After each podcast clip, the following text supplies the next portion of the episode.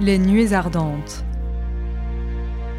Le festival Les Nuées Ardentes présente De quel bois se chauffent les arbres?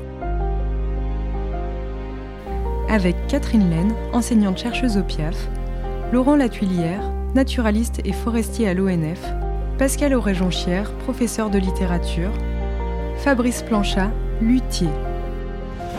Poème de la fée Malou. Nous sommes là devant euh, deux arbres qui ne sont pas parfaitement droits. Vous voyez qu'à la base, ils sont courbés. Donc quand on suit des yeux le tronc, eh bien on se rend compte qu'en regardant vers le haut, euh, au bout d'un moment, le tronc est redevenu parfaitement vertical. Prise de son, Francisque Brémond et Jacques Hubert. Comme si l'arbre penché s'était redressé vers le haut. De quel bois se chauffent les arbres? Une émission présentée par Benoît Bouscarel. Où en est-on de notre relation aux arbres, de notre coexistence et de nos échanges avec ces géants autant longs que le philosophe Démocrite décrivait comme des sortes d'hommes plantés dans le sol, la tête à l'envers? Que sait-on vraiment aujourd'hui de leur fonctionnement et de leur fonction? On le comprendra tout à l'heure avec la chercheuse Catherine Laine qui est avec nous et qui, euh, dans le même temps, nous euh, convie, on vient de l'entendre, à une balade dans la forêt de la Comté. Les arbres comprennent leur environnement, mais Qu'en comprend-on, nous, des arbres? Où doit-on les placer dans l'échelle de la nature alors qu'un courant de pensée depuis quelques années qualifie les arbres d'êtres intelligents, avec tous les risques que cela comporte d'une méprise peut-être sur ce qu'on entend par intelligence et in fine d'une méprise sur la place de l'homme. Nous sont-ils toujours aussi mystérieux à mesure que nous les connaissons mieux grâce aux sciences qui s'y intéressent sans discontinuer? Nous ont-ils toujours paru, comme cela semble être le cas aujourd'hui, comme nos alliés inconditionnels? C'est particulièrement vrai en ces temps de perturbations climatiques. La forêt enchanteresse, écrin des contes merveilleux, a-t-elle toujours eu la même importance dans nos existences Et que sait-on aujourd'hui du fonctionnement de la forêt dans ses cycles et dans ses évolutions? Et puisque le temps sera un des ingrédients de cette émission, il nous faudra bien considérer le temps long dans lequel évoluent les arbres et les forêts, nous nous autoriserons quelques allers-retours dans l'histoire à grand renfort de musique et de littérature. Tout cela en compagnie de nos invités que je vais vous présenter dans quelques instants chacun avec leur discipline, avec leur regard surtout, voit et vit la forêt différemment, car tout le monde n'en a pas la même vision, pas la même utilité, pas la même euh, perception. Bonjour Laurent Latuyère. Bonjour. Ma première question sera pour vous. Vous êtes forestier à l'Office national des forêts, l'ONF, et vous êtes également naturaliste. Vous êtes euh, de ceux qui savent que l'arbre finalement n'a pas de défaut, à moins peut-être qu'on lui en cherche? Je ne sais pas si c'est une question de savoir. Euh, effectivement, c'est d'abord une question de, perception par rapport à notre, vision d'humain sur l'arbre.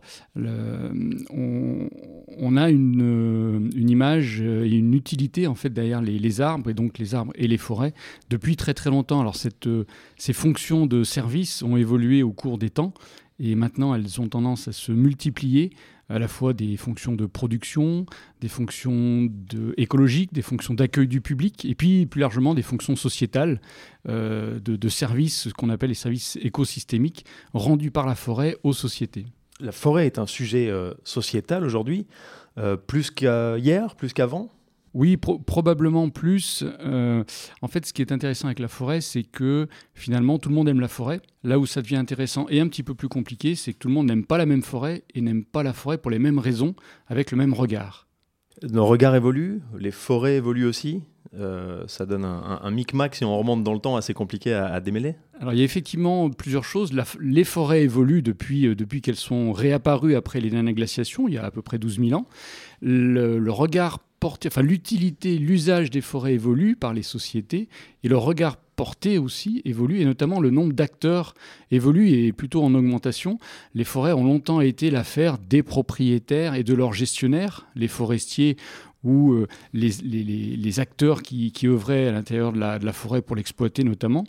Et puis euh, de plus en plus, la société euh, souhaite porter un regard sur la forêt, sur les services qu'elle rend, alors sur l'aspect euh, paysager notamment, le fait d'être bien en forêt ou de ne pas être bien, ça c'est très subjectif. Et euh, c'est ce qui est nouveau dans, depuis quelques dizaines d'années dans le, la forêt, ou plutôt la gestion de la forêt. Parce qu'effectivement, la forêt pour elle-même, les forêts pour elles-mêmes se croissent selon des règles, on va dire, biologiques. sans s'inquiéter de, ce qui se passe. Il n'empêche que nos, actions les, les façonnent, les, les modifient et que c'est ce croisement entre ce qu'on y fait et ce qu'on, euh, ce le regard qu'on y porte qui amène euh, des euh, discussions, des échanges, des interrogations aussi entre les différents acteurs. Vous n'avez pas un métier facile, Laurent Latuyère. Vous me disiez en préparant cette émission que vos deux casquettes de naturaliste et de forestier étaient parfois l'occasion de vous mettre dans des positions compliquées. Euh, disons que c'est en étant au croisement de, plusieurs acteurs, effectivement, c'est à la fois très intéressant parce que c'est enrichissant, euh, et puis ça permet d'ouvrir aussi l'esprit à, à d'autres approches, et en même temps, on n'est pas forcément toujours bien compris par un groupe d'acteurs par rapport à un autre. J'ai parfois le, sentiment d'être euh, sur une passerelle entre plusieurs mondes. Et, effectivement, bah, on hésite des fois euh, en allant d'un côté ou de l'autre, ou du troisième, parce qu'il y a beaucoup de, groupes d'acteurs. Mais c'est quand même ce qui fait la richesse du métier. Bonjour Catherine Laine. Bonjour. Et merci d'être avec nous. Vous êtes euh, enseignante chercheuse au PIAF, qui est un laboratoire de recherche euh, spécialisé sur l'arbre à l'université Clermont-Auvergne. Puisqu'on voit que chacun a sa vision de l'arbre, euh, à l'instant Laurent Latuyère nous disait tout le monde aime la forêt, mais tout le monde n'aime pas la même forêt. Peut-être qu'avec vous, on peut partir du point de départ peut-être et de la définition de ce qu'est un arbre finalement scientifique. C'est peut-être pas inutile. Oui, mais c'est certainement pas facile. Parce que la, définition d'un arbre, eh bien, tout le monde ne s'entend ne pas sur cette définition. Alors, euh, on va dire, on va prendre la définition botanique. L'arbre, c'est un, une plante euh, qui fait du bois, donc une plante ligneuse, euh, avec une tige dominante, le tronc, et pour les définitions botanistes très rigoureuses, qui dépasse les 7 mètres de hauteur à l'âge adulte. Voilà, donc là j'ai donné une définition, mais il y a plein d'exceptions. Et effectivement, euh, est-ce qu'un jeune être, avant d'avoir atteint ses 7 mètres, est-ce que ça n'est pas un arbre?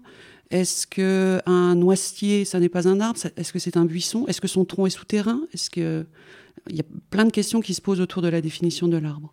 On verra tout à l'heure que la, façon d'en parler au fil des siècles, la façon de vivre aussi notre rapport à la forêt et à l'arbre a évolué, mais la science aussi a une histoire, euh, Catherine Laine. Et vous nous dites là que euh, finalement, euh, des débats ne sont pas encore forcément tranchés. Euh, Heureusement, c'est même sur ce qu'est un arbre. Voilà, oui, tout à fait. Et puis, euh, je, je, rajouterais que la définition même aussi de la science, c'est euh, les débats. C'est-à-dire, la science avance parce qu'il y a des recherches qui sont en contradiction avec les recherches précédentes, qui, ou qui les, qui les confirment ou qui les infirment. Et les sciences, c'est ça, ça se construit aussi sur le débat.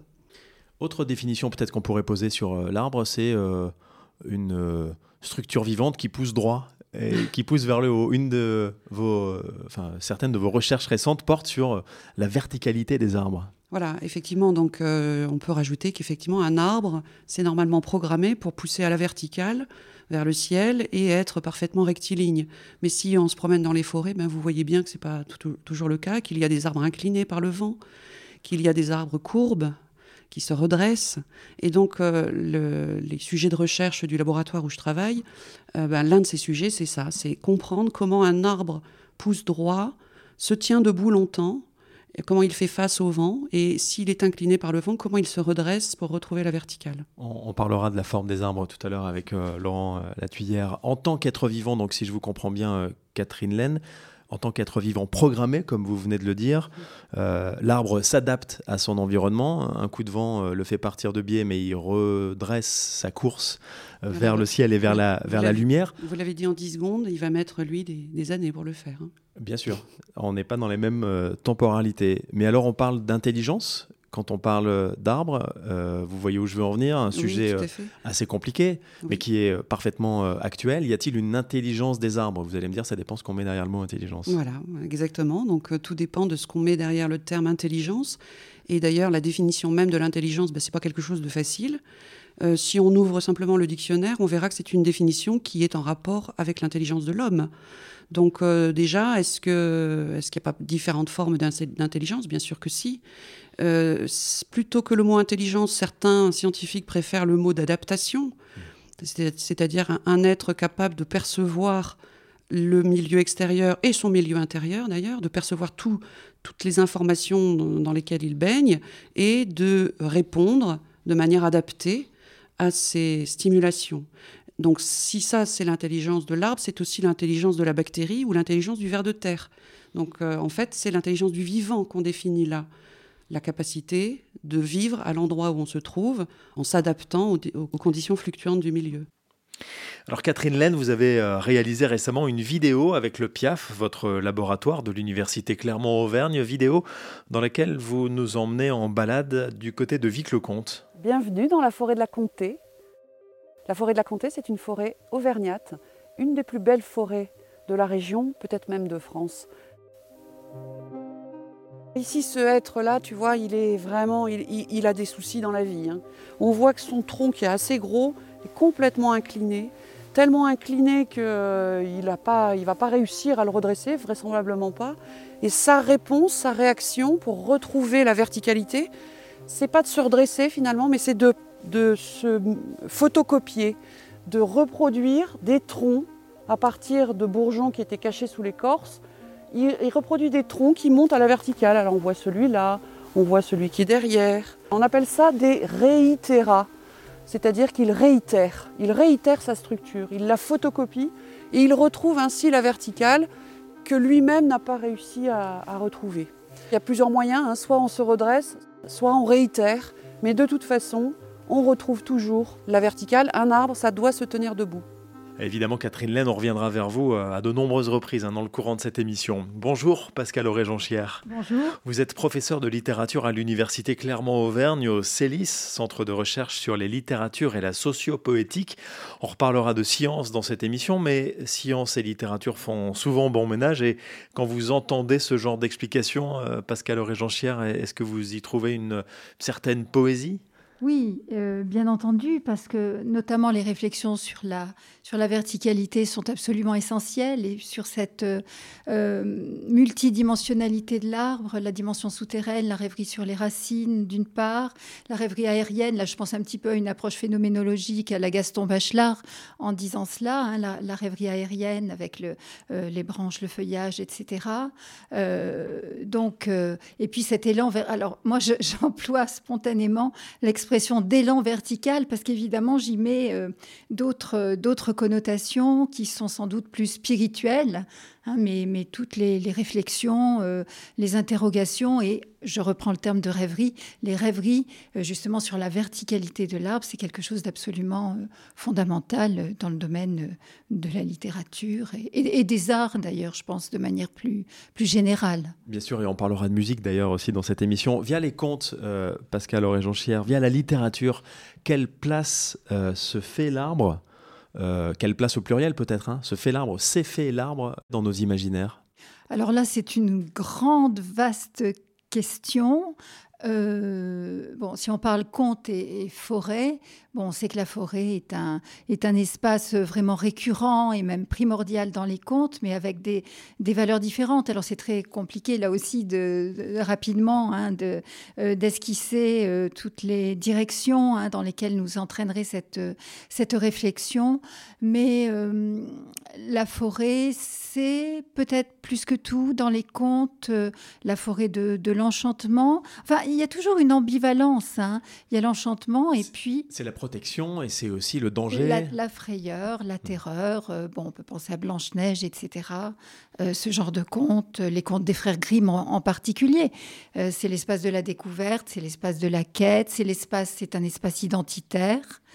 et puis en même temps, et c'est logique, c'est l'espace de, tous les dangers, de tous les obstacles. Euh, en arrière-plan, on, peut penser bien évidemment à, la tradition médiévale hein, et aux représentations médiévales de la forêt comme, comme seuil, hein, comme entrée dans l'autre monde, comme confrontation possible avec la merveille, etc. Il y a aussi une évolution, puisqu'on parle de science dans cette émission beaucoup, euh, et quand on parle de science, on parle d'évolution. Est-ce qu'il y a aussi une évolution qui est visible, qui est sensible peut-être, euh, à travers les âges, de ces représentations qu'on se fait de la forêt alors en fait, c'est un feuilletage. Alors il y a toujours une évolution hein, dans les réécritures, quels qu'en soient les supports, mais c'est un feuilletage, c'est-à-dire qu'il est extrêmement rare de ne pas trouver un soubassement qui renvoie soit à l'Antiquité et à la perception euh, de la sacralité euh, des arbres. Hein, je pense aux chênes, hein, par exemple, aux chênes de Dodone, etc., qui, peut réapparaître sans que soit mentionnée la référence, bien évidemment. Hein. Euh, je parlais à l'instant de la littérature médiévale. Elle est toujours très, très prégnante. Alors, Bon, moi, je suis spécialiste de la littérature du 19e siècle, donc il est vrai qu'au 19e siècle, hein, le, Moyen Âge euh, imprègne euh, très, très fortement la, littérature. Mais jusqu'à aujourd'hui, on retrouve ces différentes strates. Et puis, cette strate supplémentaire qui est désormais celle, effectivement, de la littérature romantique et qui fait retour. C'est-à-dire qu'on a là un vaste réservoir de, de représentations euh, et de désignation possible de la forêt et des arbres euh, qui donc font retour sous des formes nouvelles, des formes nouvelles y compris, alors une forme nouvelle, euh, enfin qui ne l'est plus vraiment aujourd'hui, mais récente, disons, dans le domaine de la littérature pour la jeunesse, la forme de l'album, qui fait interagir images et texte, et qui mobilise absolument toutes ces représentations-là. Donc c'est aussi une affaire de cycle. Euh, vous nous parlerez de Georges Sand tout à l'heure, euh, Pascal oui. Jean puisque vous parliez du 19e siècle. Georges Sand qui n'a pas attendu hein, pour parler d'écologie aussi, pour avoir des, des considérations euh, environnementales importantes. Et puis vous nous direz un de vos poèmes également Avec plaisir. Dans, quelques minutes, puisque vous êtes aussi poétesse et vous nous direz un poème issu d'un recueil paru aux éditions Le Taillis Prêt.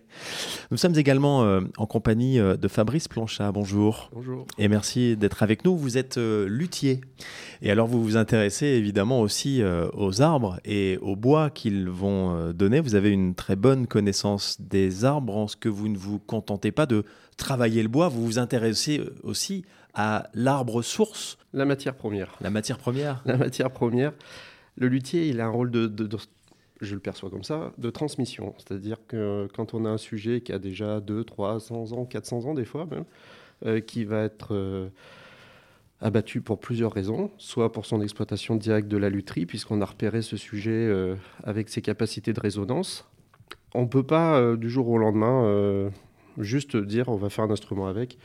Non, la, transmission est vraiment importante de, transformer ce matériau en instrument de musique qui va posséder ben, quelque part la même valeur que l'objet lui-même de son vivant.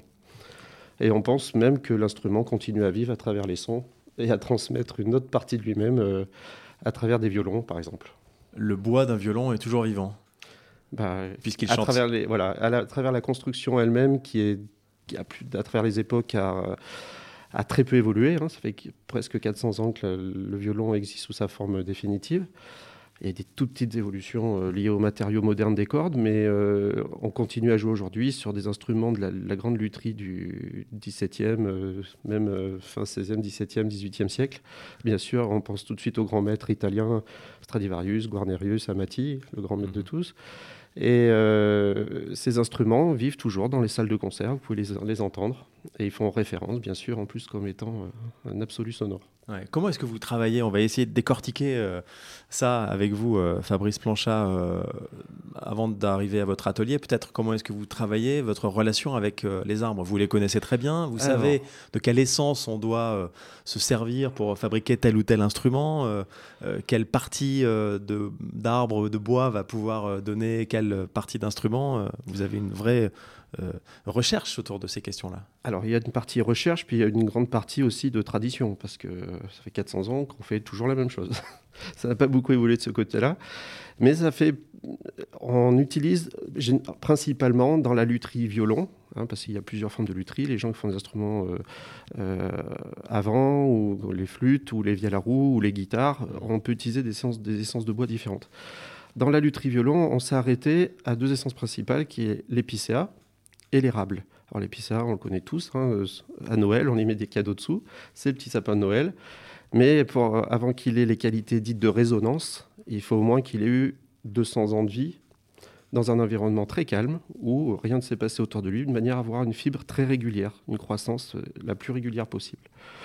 Et ces petites fibres de bois nous permettent bah, de, connaître son âge. Quand on les voit sur l'instrument, voilà, on, se rend compte, ben, en ayant une fibre à peu près tous les millimètres, que l'arbre a bien ses 200 ans bien sonné. Et quand on fait un violoncelle encore plus large, et eh ben, il faut des, arbres encore plus vieux.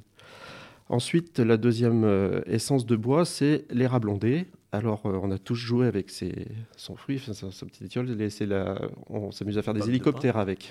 Ah ça me dit quelque mhm. chose. Mhm. Dans les cours d'école, on lançait ça et ça retombait en hélice. Euh, alors l'érable, bien sûr, c'est l'emblème du Canada, mais avant qu'il soit dit de résonance, c'est-à-dire un bois à capacité à fabrication d'instruments de musique, il faut qu'il ait cette particularité d'avoir des ondes ou des veines ondées ou des flammes. Enfin, il y a plusieurs termes pour le désigner. C'est une pousse un peu particulière de la fibre en spirale qui permet d'avoir une spirale qui va s'accrocher à sa spirale voisine, un peu comme les vieux fils de téléphone. Vous savez, quand on passait des heures à les démêler pour passer la conversation, et eh bien, la fibre fait la même chose, elle vient se croiser l'une dans l'autre comme ça pour être plus solide. Et l'intérêt est d'avoir ben, un bois à densité égale, mais qui va permettre d'être travaillé en épaisseur plus fine pour la même résistance. Donc l'idée de membrane est évidente euh, dans, ce phénomène acoustique. On essaye de reproduire euh, des membranes euh, de haut-parleurs telles qu'on les connaît de manière peut-être plus intuitive, quoi. finalement un bois très fin mais qui peut vibrer beaucoup. C'est ça, une densité. Et c'est un système qui a fait des... Alors on a tout l'ensemble de l'instrument violon est construit de la famille des violons est construit en érable, sauf la table, le dessus, qui est construit en épicéa. Donc on a un système osseux une structure mécanique et puis dessus une membrane encore plus rapide. Car ce qui nous intéresse dans ces bois, c'est leur, vitesse de transmission du son, ce qu'on appelle la célérité. Et là, on atteint des, vitesses assez phénoménales puisque dans l'épicéa, on, est régulièrement au-dessus de 6000 mètres secondes.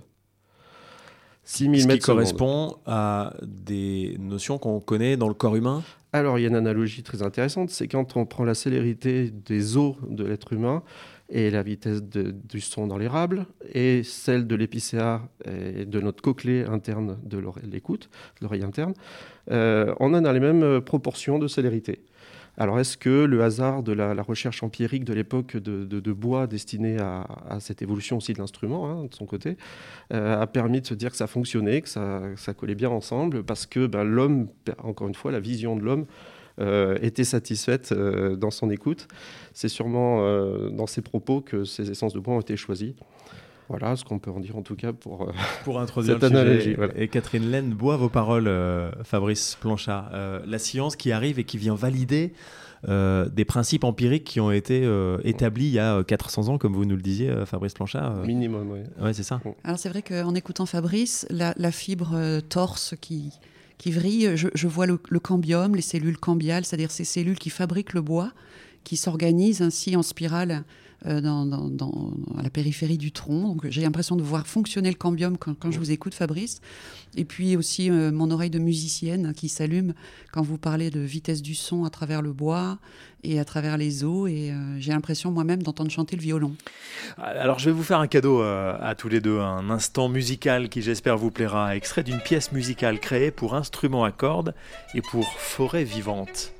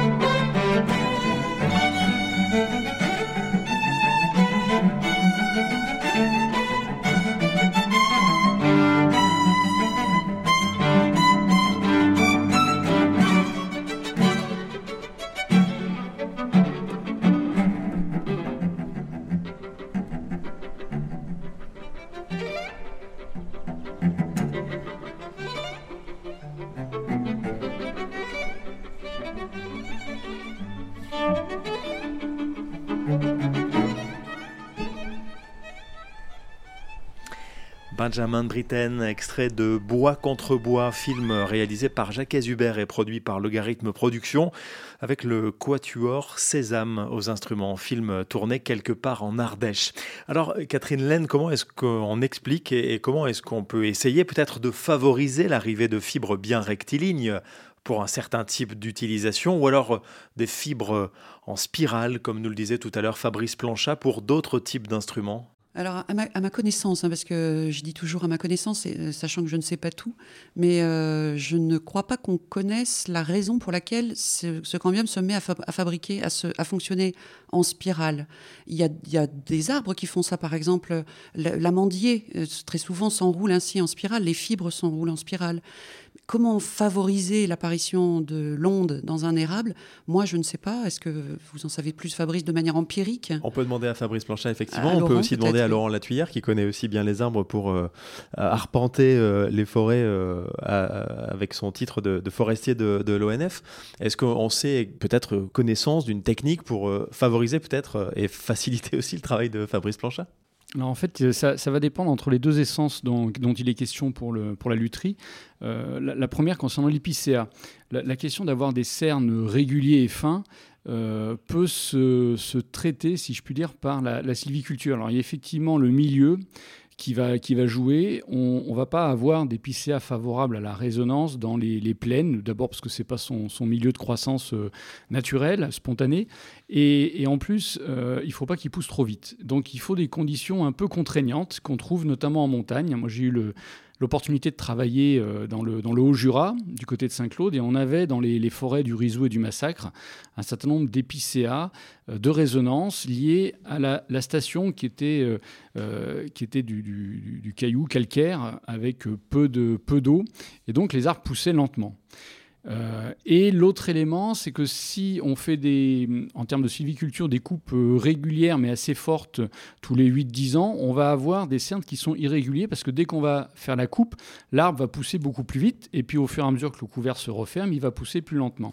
Et dans le Haut-Jura, on avait un traitement qu'on appelle en futé jardiné, c'est-à-dire qu'en fait, on, avait euh, au sein d'une même parcelle des arbres de tous âges, de tout diamètre et on en prélevait on, coupait, on exploitait, mais on en prélevait de manière diffuse dans, le peuplement. Et en fait, l'environnement des, des épicéas était relativement peu perturbé, ce qui permettait de conserver ces cernes réguliers.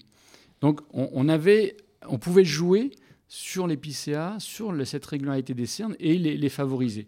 Pour les râpes, c'est plus compliqué parce que, alors a priori, je ne suis pas non plus euh, grand spécialiste, mais il y a un facteur génétique et un facteur d'environnement qui jouent. A priori, le facteur d'environnement révélant la prédisposition génétique. Et alors par contre, le facteur d'environnement, on n'a pas bien compris encore ce qu'il en était. Effectivement, euh, Fabrice pourrait en, parler plus, plus précisément. Euh, moi, j'ai eu l'occasion de voir des érables ondés, mais de là à comprendre le déterminisme, c'est parce que une des difficultés, c'est qu'on a toujours notre vision anthropique. Donc on, interprète les choses en disant tiens j'ai vu un érable là il est ondé donc j'ai vu autour comment c'était donc ça va peut-être se reproduire mais on n'est pas arbre on, ne sait pas comment enfin on n'a pas leur perception on n'a pas leur déterminisme pour euh, réagir de telle et telle manière. Donc là, c'est beaucoup plus compliqué. On n'a pas trouvé de solution technique ou sylvicole pour favoriser ces aires blondées. Donc on reste à la merci de leur découverte et, j'ai envie de dire, des hasards de la nature qui croisent de la génétique, des stations et une histoire aussi particulière. Et alors, question à la volée, c'est une question de hasard aussi quand on trouve euh, le, bon arbre qui va faire le bon instrument euh, Fabrice Planchat Alors, le hasard, il y a quand même des personnes qui usent leurs bottes à parcourir les forêts qui sont et à chercher. voilà, je, je pense à M. Michaud euh, dans le Jura, qui est mon fournisseur de bois, euh, qui est lui un très grand spécialiste de, de ces arbres et qui ben, parcourt des milliers de kilomètres, après l'avoir écouté, euh, pour trouver quelques sujets par an. Vraiment, il appelle ça des sujets, hein, avec grand respect de ces arbres. Et les repérer, des fois attendre encore quelques années plusieurs années, plusieurs dizaines d'années pour, euh, pour, pour, intervenir dessus. Euh, voilà, donc là, c'est euh, effectivement le problème de, de l'évolution des arbres ondés, dits de résonance, surtout pour l'érable, c'est de c'est qu'il faut attendre plusieurs dizaines d'années avant de pouvoir faire des statistiques et de pouvoir euh, dire bah, effectivement ça fonctionne. Si on replante ici, il va être ondé ou pas. Alors, il y a eu des, des analyses, notamment des courants magnétiques sous terre, des, courants Hartmann, euh, voir s'il y a ces croisements, là où il n'y a ni nord ni sud, où les boussoles sont déboussolées, euh, si les arbres eh ben, sont aussi perturbés par ce phénomène. Il y a eu ces constatations. Donc, euh, On a un endroit ici euh, du côté de la Chambre, je crois, où les boussoles sont perturbées. Est-ce qu'on a pu le constater, euh, peut-être, Laurent Latuyère, dans, dans, la région, ce genre de phénomène dont parle Fabrice Planchat je n'ai pas connaissance d'érable ondé en fait dans les, dans, les forêts qu'on a en gestion. voilà, je, pense qu'il y, a un effet terroir en fait dans, un certain nombre de cas, un peu comme la, vigne, et le, le, milieu général ne va pas façonner les arbres de la même manière, ne va pas les conduire, les, élever de la même manière. Catherine Laine. Ah, effectivement, moi je pense que c'est quelque chose de très complexe. Et Laurent, vous évoquiez le croisement entre la génétique et l'environnement. Et euh, peut-être que quelque chose dont on ne prend pas conscience quand on regarde des érables, euh, une espèce d'érable euh, si je, prends les sycomores, j'ai l'impression que tous les sycomores se ressemblent, mais euh, chaque sycomore est différent du sycomore voisin, exactement comme euh, Laurent est différent de Fabrice. et c'est-à-dire qu'il y a une variabilité génétique qui est très importante au sein d'une espèce, et c'est justement cette richesse génétique qui va permettre à un érable de pousser euh, en, faisant des ondes et, pas son voisin. Donc il n'y a, pas que le milieu, il y a aussi le, le terrain génétique, si j'ose dire.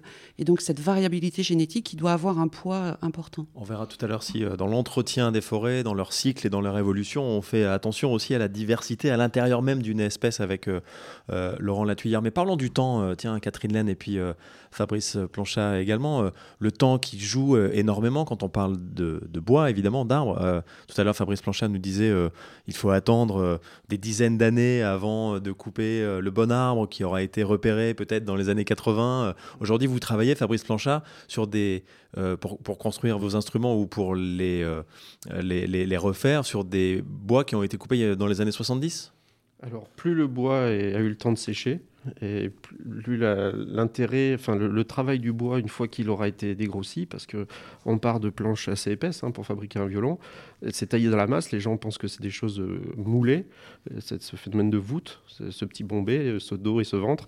Non, non, on part d'une petite planchette qui fait 3 cm d'épaisseur pour finir à 2-3 mm d'épaisseur. Donc d'un coup, on va enlever cette matière euh, et l'arbre va se retrouver, euh, enfin l'arbre, euh, ce morceau de bois, va d'un coup être sujet à, des variations hygrométriques. Il va falloir qu'il accepte cette nouvelle forme, qu'il la tienne. Et en plus, aussi des pressions, parce qu'il y a des tensions, il y a des, phénomènes mécaniques. sur un violon, on a 32 kg de tension de corde. Sur 2 mm de bois, il faut que ça tienne. Et pendant au moins 300 ans. Catherine Laine, sur cette question du temps. On n'est pas du tout dans la même temporalité quand on parle des arbres. Euh, ah évidemment. Évidemment. Donc, euh, une des caractéristiques de, l'arbre, dans la définition qu'on a donnée tout à l'heure, euh, je l'ai oublié, mais je le rajoute, c'est évidemment le caractère longévif. un arbre, ça pousse longtemps, et en même temps, c'est très variable aussi d'une essence à l'autre. Hein. Euh, ce qui m'interpelle dans ce que vient de dire Fabrice, c'est la planche qui doit tenir pendant 300 ans. Et, effectivement, un, arbre, justement, quand il pousse, euh, il, se, remplit de tensions, de tensions mécaniques, de contraintes mécaniques, parce que justement, sa tendance, c'est de pousser euh, à la verticale est rectiligne. Et quand il en est écarté de cette verticale, il va fabriquer des bois particuliers qui, j'imagine, Fabrice, doivent être euh, un poison pour vous. Tout ce qu'on appelle les bois de tension dans l'érable ou les bois de compression dans les épicéas, c'est-à-dire ces bois muscles qui permettent à l'arbre de se redresser à la verticale. Et lorsqu'on coupe ces arbres, toutes ces contraintes mécaniques qui ont été accumulées dans le tronc se, libèrent à la, à la coupe. Donc là, j'imagine que vous devez perdre pas mal de morceaux de bois, non? Alors effectivement, il y a beaucoup de pertes sur, sur le débit d'un arbre, mais euh, c'est là tout le talent du, du bûcheron qui va s'en occuper et qui va le débiter, le stocker aussi à l'air libre. Euh, il y a même des séchages à l'eau, à la source, pour remplacer les sèves par de la silice ou des, minéraux, pour que le bois ait certaines particularités aussi pour la résonance. On a fait des expériences au fond de la mer, on a fait beaucoup d'expériences pour, euh, remplir ces cellules sclérogènes, de devenir euh, un peu différentes de ce qu'elles sont. en tout cas, parler de contraintes, effectivement, il faut que le bois se vide déjà sèche réellement. Donc le meilleur séchage, c'est l'air libre pendant au moins 10 ans minimum. Et après, il faut qu'il faut pas qu'il travaille aussi sur la gerce, euh, sur euh, puis ce qu'on découvre dans l'arbre aussi, euh, quelques quelques pailles de fer, quelques je sais pas, il y, a plein de petits défauts dans l'arbre qui fait qu'il y a des déchets. Mais du coup, le bois qu'on peut utiliser pour fabriquer un violon peut coûter très très cher selon son âge. Rien que parler d'une petite planche, permettre de la, fourniture, nous ce qu'on appelle d'un instrument avant de sa construction, peut varier de 500 euros à 3000 euros. Vous avez besoin de science, euh, Fabrice Planchard, on l'entend dans ce que vous nous dites. Euh, vous cherchez le bon arbre, vous essayez de trouver la bonne fibre ensuite, euh, et vous parlez de, de compression mécanique, de durée dans le temps long. on a l'impression, par la dernière question qui vient de vous être posée par Catherine Laine, que finalement la science peut beaucoup, mais pas forcément tout. Il y a aussi un supplément d'âme dans votre travail. On va faire intervenir dans quelques instants Pascal Lauré et Jean Chier euh, là-dessus. Euh, quand elle parlait d'ailleurs de romantisme tout à l'heure euh, et, de retour comme ça, de cycle, vous vous inscrivez pleinement là-dedans, j'imagine, Fabrice Planchard? Alors, la lutherie est un artisanat, c'est pas de l'art. on a souvent plaisir à dire que c'est une boîte en bois dans laquelle on y met son âme et tout ça. Alors, effectivement, quelque part, on peut le voir comme ça, mais c'est principalement par l'expérience l'analyse du bois, qui est un matériau hétérogène, on ne peut pas du tout euh, à chaque fois appliquer les mêmes règles de construction, il faut s'adapter.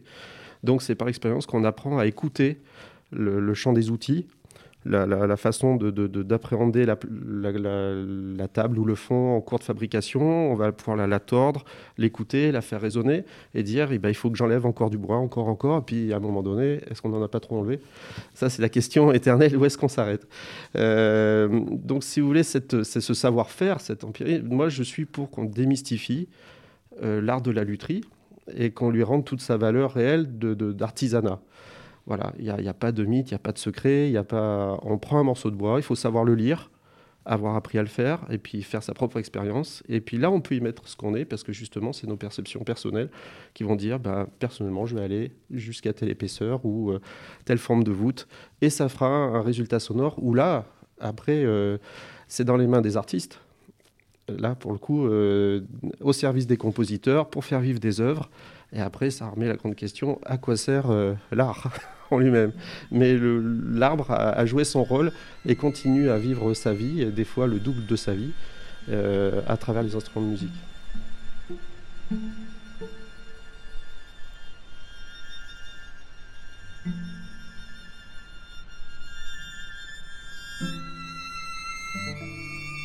Attention peut-être à ne pas trop euh, anthropomorphiser euh, l'arbre. Catherine Laine, je reviens sur ce que vous disiez il y a un instant en parlant euh, de, des fibres muscles. On parlait aussi d'intelligence en début d'émission. on a un courant de pensée on en parlera aussi avec Laurent Latuyère qui euh, est en train de peut-être nous dire, à travers euh, des écrits euh, plus ou moins récents, que l'arbre est intelligent, que l'arbre est presque l'égal de l'homme, que l'arbre comprend son environnement. On sait qu'il communique, hein, les arbres communiquent entre eux, on en parlera aussi. Mais il y a peut-être un danger à donner peut-être une représentation de l'arbre qui dépasse peut-être ce qu'il est réellement. Oui, alors c'est vrai que en tant que scientifique, moi j'ai toujours tendance à me méfier de l'anthropomorphisme. Et en même temps, ça peut être très utile. L'anthropomorphisme, c'est par exemple ce que j'ai fait tout à l'heure quand je dis que les bois de tension et de compression sont les muscles d'un arbre incliné pour se redresser. Je fais une analogie avec ce qui se passe dans notre propre corps pour lever le, bras, euh, on rétrécit le biceps de l'avant-bras et le bras se lève. L'arbre incliné met en place à la base de son tronc un bois de tension qui se rétracte sur sa face supérieure, qui se rétracte et qui va agir comme un biceps pour, tirer le tronc vers le haut, comme des haubans. Donc, pour expliquer les choses, l'anthropomorphisme, ça peut être utile, bien dosé. Et même, j'irai même plus loin, ça peut même servir la recherche. Par exemple, dans notre laboratoire, en 2013, c'est très récent, hein, nous avons découvert, parce qu'on a cherché euh, à comprendre comment un arbre euh, était poussé parfaitement rectiligne, depuis Darwin, à peu près, on sait qu'une plante inclinée perçoit la gravité et qu'elle se redresse à la verticale. Donc, depuis 150 ans, on sait qu'une plante perçoit la gravité, elle fait ce qu'on appelle de la gravi-perception. Mais ce qu'on a montré à Clermont, c'est que c'est pas suffisant. Faire de la gravi perception ne permet à la plante que de se redresser vers la verticale et ensuite d'osciller autour de cette verticale. On l'a montré avec des modèles mathématiques. Et donc, qu'est-ce qui manque pour qu'une plante arrive à la verticale et reste parfaitement rectiligne, se rectifie? Eh bien, il manque la proprioception. Alors encore un gros mot. La proprioception, c'est quoi? C'est ce qui permet, ce qui nous permet euh, à, nous, notre, corps, de, de, nous sentir, de sentir notre propre forme, de sentir la position de nos membres dans l'espace, de faire que vous pouvez, vous pouvez boire votre verre d'eau euh, en pleine nuit dans le noir, que vous n'avez pas besoin de voir votre verre ni votre bouche, et que votre bras trouvera votre bouche. Ça, c'est la proprioception. Nous avons démontré en 2013 que les arbres, mais les plantes en général, sont capables de percevoir les courbures de leurs tiges, donc les courbures qu'elles ont déjà effectuées pour se redresser, et donc de, se rectifier, de, pouvoir doser ce redressement et se rectifier parfaitement à la verticale. Et en passant par une oscillation Non, justement non. cette courbure va permettre le redressement de l'axe incliné à la verticale, et, en gros, pour, euh, pour être euh, simple, de pas aller trop loin, si vous voulez, mmh. de, s'arrêter sur cette verticale et de se rectifier. Et ça, cette proprioception, on l'a découverte parce qu'on l'a cherchée. Et on l'a cherché parce qu'on s'est dit, et si les plantes faisaient comme les hommes? Parce que ce sont des êtres érigés à la verticale, et si je, me, je peux même aller plus loin, euh, elle existe aussi chez les champignons. Donc, vous euh, voyez, enfin, chez les, en tout cas, les organes sexuels des champignons. Donc l'anthropomorphisme, ça peut, servir. Du bon, oui. Ouais.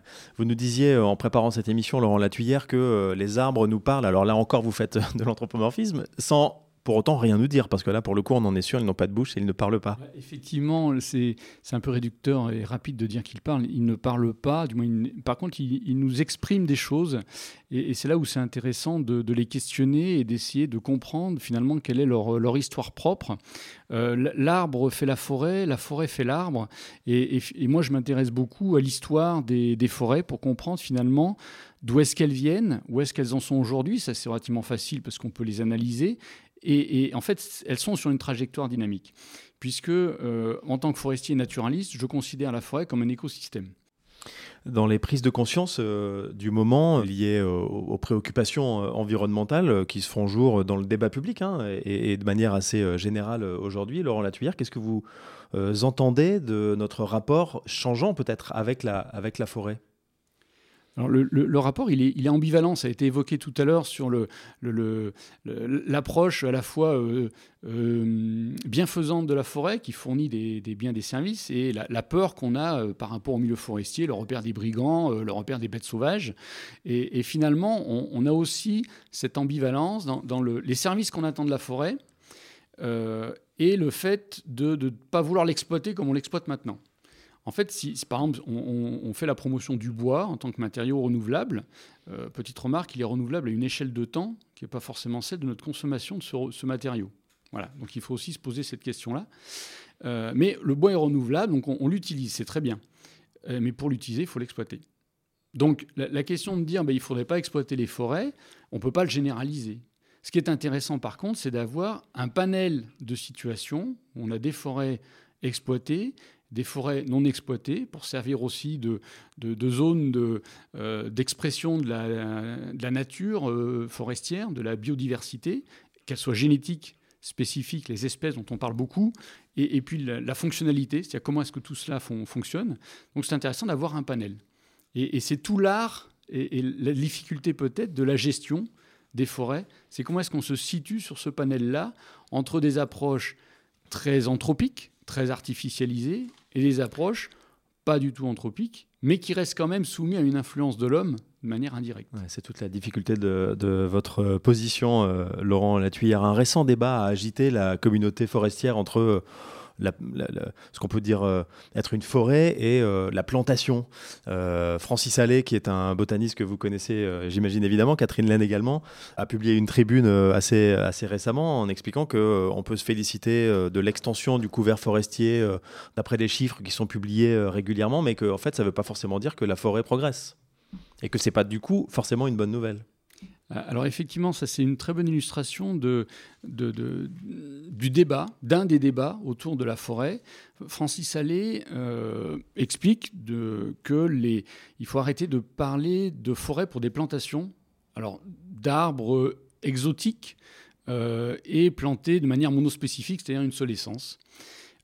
et en, retour, Hervé Jactel, directeur de recherche à l'INRAE, lui répond Mais non, ces, plantations ont des attributs de forêt. Et, en fait, avec une analyse la plus factuelle possible, j'ai envie de dire, ils ont tous les deux raison. Simplement, ils n'ont pas le même référentiel. Ils, ne parlent pas exactement de la même chose. Et en fait, quand on prend les extrêmes d'une forêt très artificialisée, une plantation de, Douglas euh, dans le massif central, euh, c'est très artificialisé, ça produit du bois, ça a une raison d'être économique et sociale aussi, par les emplois qui, en découlent. Et, ça, c'est euh, presque une caricature, c'est réel, mais c'est presque une caricature de la, forêt. Et de l'autre côté, on a bah, la forêt naturelle, entre guillemets, spontanée, avec l'expression des cycles sans qu'on intervienne. Effectivement, quand on compare ces deux extrêmes, euh, on est dans une position facilement clivante. En disant, il y en a un, euh, alors il y, a, des avantages et des inconvénients des deux côtés, c'est ça qui est intéressant d'analyser. Et puis, euh, bah, en fait, ce qui se passe, c'est que 90% peut-être des, des, cas de figure de la gestion en France métropolitaine, c'est au milieu, avec des choses qui sont intermédiaires plus ou moins décalées vers une entreprisation poussée. Euh, alors, en raisonnant en termes d'écosystème, les plantations euh, d'essence euh, exotiques monospécifiques sont des écosystèmes. Simplement, d'un point de vue écologique, ils sont très simplifiés. Il a depuis longtemps été question d'écologie. Hein. On parle là, depuis quelques minutes, d'écosystèmes, de, biodiversité, mais c'est évidemment des thèmes qui sont très ancien et on va en parler avec euh, Pascal Auré-Jonchière maintenant. Euh, la, préservation des arbres confrontés euh, à une surexploitation, à de la déforestation aussi peut-être. Georges Sand déjà s'occupait de ce genre de sujet dans la forêt de Fontainebleau, je crois, Pascal Auré-Jonchière. Oui, tout à fait. Georges Sand est, est intervenue. elle a écrit...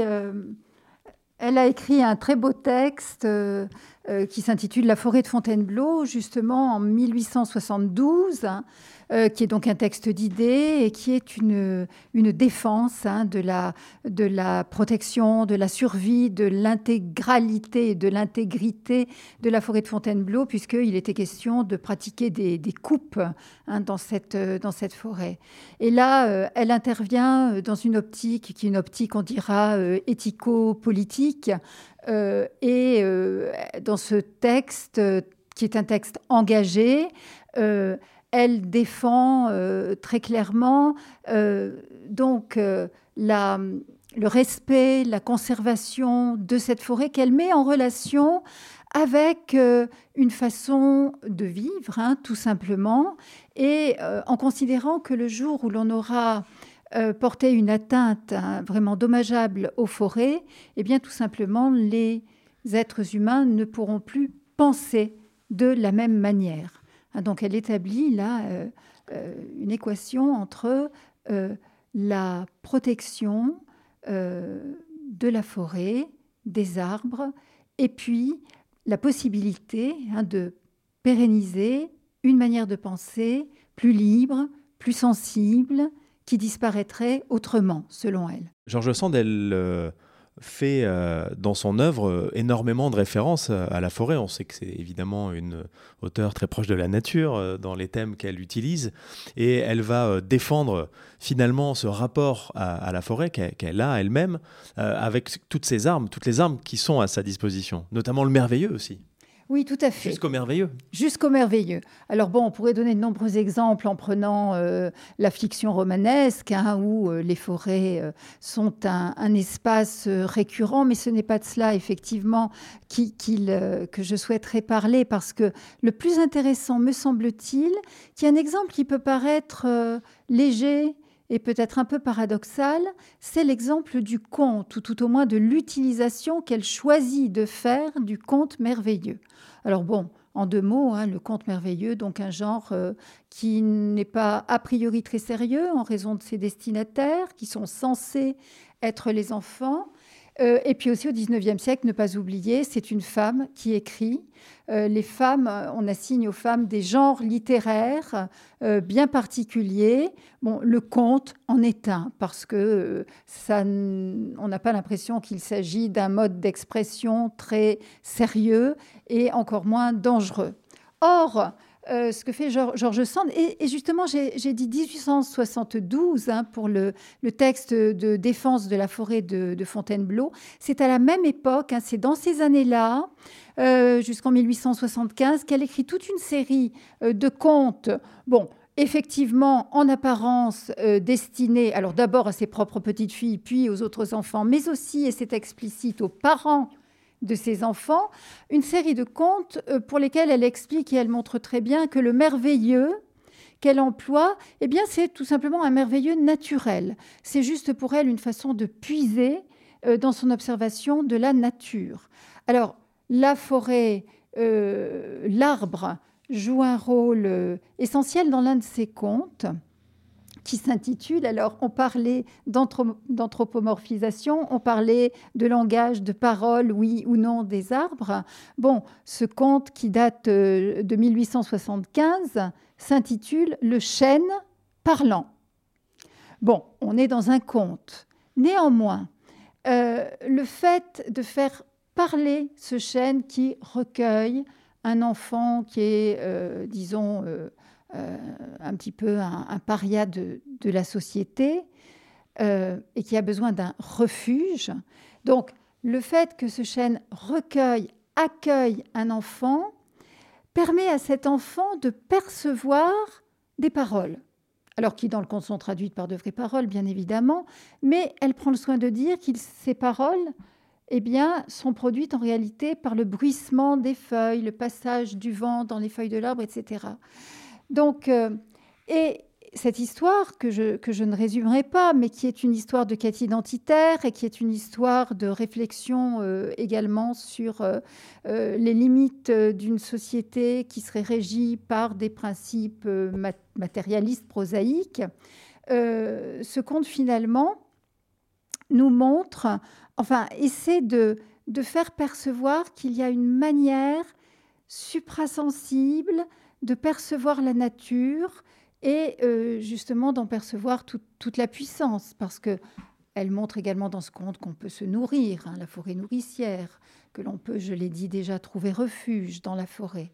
Mais on peut aussi puiser justement un autre mode de pensée, une pensée plus philosophique, et je crois que ça n'est pas excessif d'employer ce terme, une pensée symbolique aussi, bien entendu. Donc c'est un conte éminemment sérieux, au contraire de ce que l'on pourrait imaginer. Mais c'est toute la marque de Georges Sand de savoir euh, utiliser euh, toutes les armes à sa disposition pour faire mm-hmm. aussi des choses mm-hmm. sérieuses et, parler politique aussi euh, par ailleurs. la sensibilisation et le, le, questionnement peut-être de la façon dont on perçoit l'arbre et la forêt, c'est aussi au, cœur de votre travail, euh, Pascal Auré-Jonchière. Alors, je ne l'ai pas mentionné, mais vous préparez un abécédaire de la forêt avec euh, une approche pluridisciplinaire aussi. Alors, ça, c'est un travail qui est à son tout début, hein, qui est vraiment au, moment de la germination, là. Euh, mais vous êtes aussi poétesse, et vous allez peut-être nous donner lecture d'un de vos poèmes, extrait de ce recueil dont on parlait tout à l'heure. Alors, avec plaisir. Donc, c'est un extrait euh, du recueil Plein Chant. Et j'ai choisi euh, de vous lire un, poème. Les poèmes ne portent pas de titre, c'est le numéro 23, qui euh, justement concerne ce, si l'on peut dire, ce langage, ou en tout cas cette communication des arbres. Bon, je vous le lis, je n'en dis pas plus. Trop haut, trop loin pour qu'on les entende. Et pourtant, c'est ainsi que porte leur voix sur nos campagnes. Rien n'y fera, dit-on. L'onde obstinée a foré nos terres saines de mauvais rêves. La futée se rassemble quand chuchotent les campignols entremetteurs des bois et la marée des mots, de souche en souche, a recouvert nos bouches. Les arbres déboussolés ont jeté leurs filets de paroles migrantes au revers des mousses. Poème numéro 23 de ce recueil. Merci euh, pour, euh, pour ces quelques vers, euh, Pascal Auré-Jonchière. Catherine Laine, quand on parle de communication entre les arbres, tiens, bah alors de quoi parle-t-on? Alors on, va, on fait un grand pas, on fait un grand écart, mais c'est intéressant d'entendre C'est ça, ça fait, ça fait écho. Ça fait écho à des choses, à des programmes de recherche internationaux, donc c'est très intéressant. la communication. Alors, est-ce que les arbres parlent entre eux? Ce qui est sûr, c'est que les arbres sont des êtres sensibles, on l'a dit. Donc euh, ces, arbres euh, perçoivent des signaux de leur environnement, que ce soit des signaux lumineux par exemple. Alors euh, les plantes par exemple se voient les unes entre les autres, ça ce sont des choses qui sont parfaitement établies.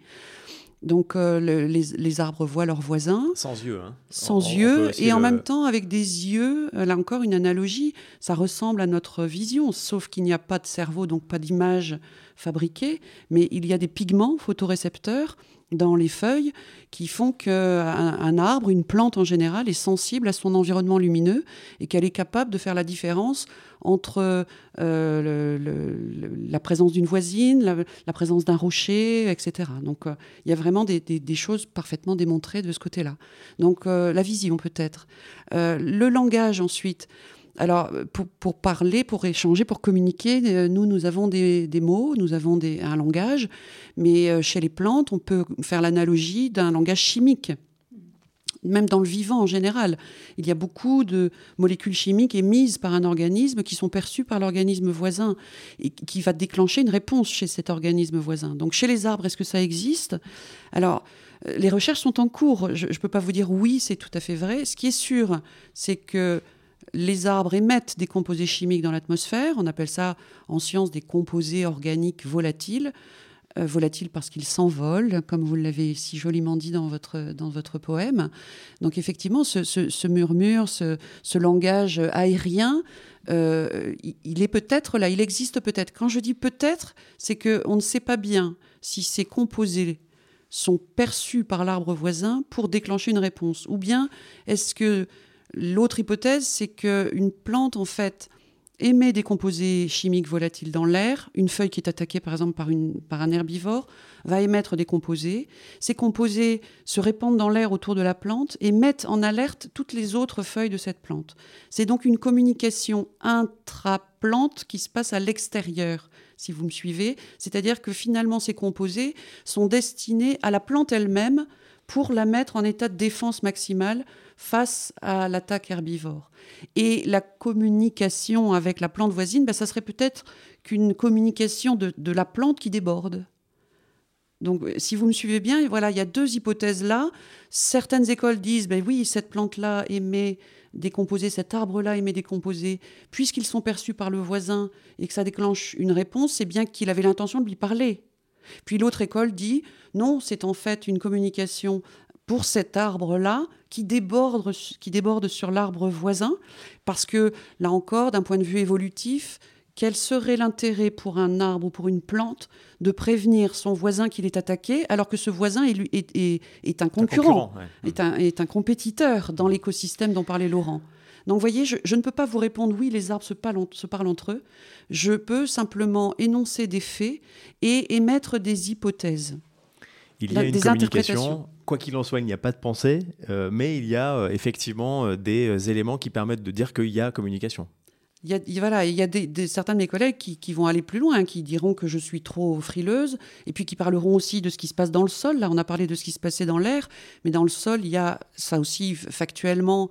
Les arbres sont connectés entre eux euh, par les champignons qui emballent leurs racines, ce qu'on appelle les mycorhizes. On sait que ces champignons sont extrêmement nombreux dans le sol, qu'ils se touchent et qu'il y a bien des échanges de substances entre deux arbres. Laurent Latuyère euh, alors, je, profite de ce qui a été évoqué, euh, notamment on a parlé d'œil et de cerveau. Et du coup, ça me renvoie à une phrase de Francis Allais, qu'on a évoquée tout à l'heure, que je trouve très intéressante parce qu'elle renvoie finalement à cette ambivalence de nos rapports avec les arbres. L'humain aime les arbres, l'humain sait que les arbres sont, importants pour lui, mais en fait, comme ça ne fonctionne pas comme nous, on ne les comprend pas. Et c'est pas la même temporalité. C'est pas la même temporalité, mais ça, on, le perçoit plus ou moins, mais c'est pas comme nous. Donc on fait de l'anthropomorphisme pour essayer de s'en rapprocher, mais ça, marche pas vraiment et c'est effectivement un peu un risque. Et donc Francis Allais dit euh, l'animal règne sur l'espace et l'arbre sur le temps. Il en résulte que celui qui domine le temps est aussi le maître de celui qui ne domine que l'espace. Ces êtres sans œil ni cerveau sont les maîtres. Cela bouleverse notre philosophie. Je trouve ça très vrai. Voilà. Ce sont des, des, propos euh, qui sont effectivement aussi euh, presque poétiques. Hein, euh. Oui, oui, non, mais je réfléchissais effectivement. oui, évidemment, sans, sans yeux, sans, sans cerveau, ça c'est c'est très clair, mais moi, ce qui m'a beaucoup, beaucoup intéressé, parce que j'ai lu diverses choses, alors effectivement, avec des points de vue qui ne concordent pas toujours entre eux, hein, des, études scientifiques sur cette, on va dire, communication avec des guillemets hein, des arbres. Et ce qui m'a beaucoup, beaucoup intéressé, c'est justement toute cette dimension souterraine de l'arbre. et puis ces micro-organismes qui pourraient établir des connexions, hein, sans en dire plus. Et, voilà, je trouve que là, cela engage après euh, euh, une perception de la nature euh, qui, peut permettre de penser, hein, d'imaginer, sans anthropomorphiser, sans faire d'analogie directe, hein, bien évidemment, mais d'imaginer effectivement tout un monde de ce que moi j'appelle un monde de parole. Mais je donne évidemment à parole euh, à ce terme de parole un sens extrêmement large mm. hein, et qui ne renvoie pas euh, à, notre, à notre langage. Merci beaucoup, Pascal Auréjonchière. Euh, je rappelle le titre de votre recueil de poésie paru récemment aux éditions du Taillis-Pré, Plein champ, poésie verte, poésie verte. On le, on le trouve facilement? On le trouve très facilement, notamment à la librairie des Volcans à Clermont-Ferrand. Merci aussi euh, Fabrice Planchat. Euh, vous, euh, vous avez deux ateliers en tant que luthier dans lesquels vous travaillez des bois anciens. Les bois qui poussent en ce moment, les, arbres jeunes auprès desquels on va se promener, ce seront les violons du 21e siècle? Si les cultures existent toujours, je le souhaite en tout cas aux futures générations de continuer à, pratiquer bah, la musique et la richesse du timbre des violons dans les orchestres et j'encourage toujours les compositeurs à utiliser cet outil sonore parce qu'il réveille chez nous des, des émotions qui nous rendent plus humains tout le temps, un peu plus. Merci également Catherine Laine, enseignante chercheuse au laboratoire PIAF. Et puis euh, merci également à vous, Laurent Latuyère. Vous donnez régulièrement euh, des conférences sur l'arbre dont on m'a dit qu'elles étaient passionnantes. Merci à tous les quatre. On se quitte avec le point de vue de la fée Malou. Imaginez un vaste univers, au centre duquel se promène une planète. Dans ce monde, une contrée montagneuse. Entre ses sommets, une forêt vierge. Et au cœur de ces bois, une graine. Elle a germé depuis quelques semaines déjà. Et cette graine est un vergne. Un petit vergne qui essaye de pousser. Il est minuscule, il se sent ridicule. Il aimerait bien pousser un peu plus vite, un peu plus fort. Mais tout autour de lui, les arbres sont gigantesques. Leurs troncs énormes, leurs feuilles grosses comme une main d'homme. Il ne peut ni entrevoir le soleil, ni recevoir la moindre goutte de pluie. Alors il reste tout petit. La Fée Malou, la Fée des Nuées Ardentes, dont on vous invite à découvrir les aventures sur le site du festival. Vous saurez notamment ce qu'il advint du petit Vergne. De quel bois se chauffent les arbres? Une émission du festival Les Nuées Ardentes. Préparation Fanny Sorbader. Prise de son Francisque Brémond. Extrait de Bois contre bois, film musical de Jacques Hubert avec le quatuor Sésame, distribué par Logarithme Productions.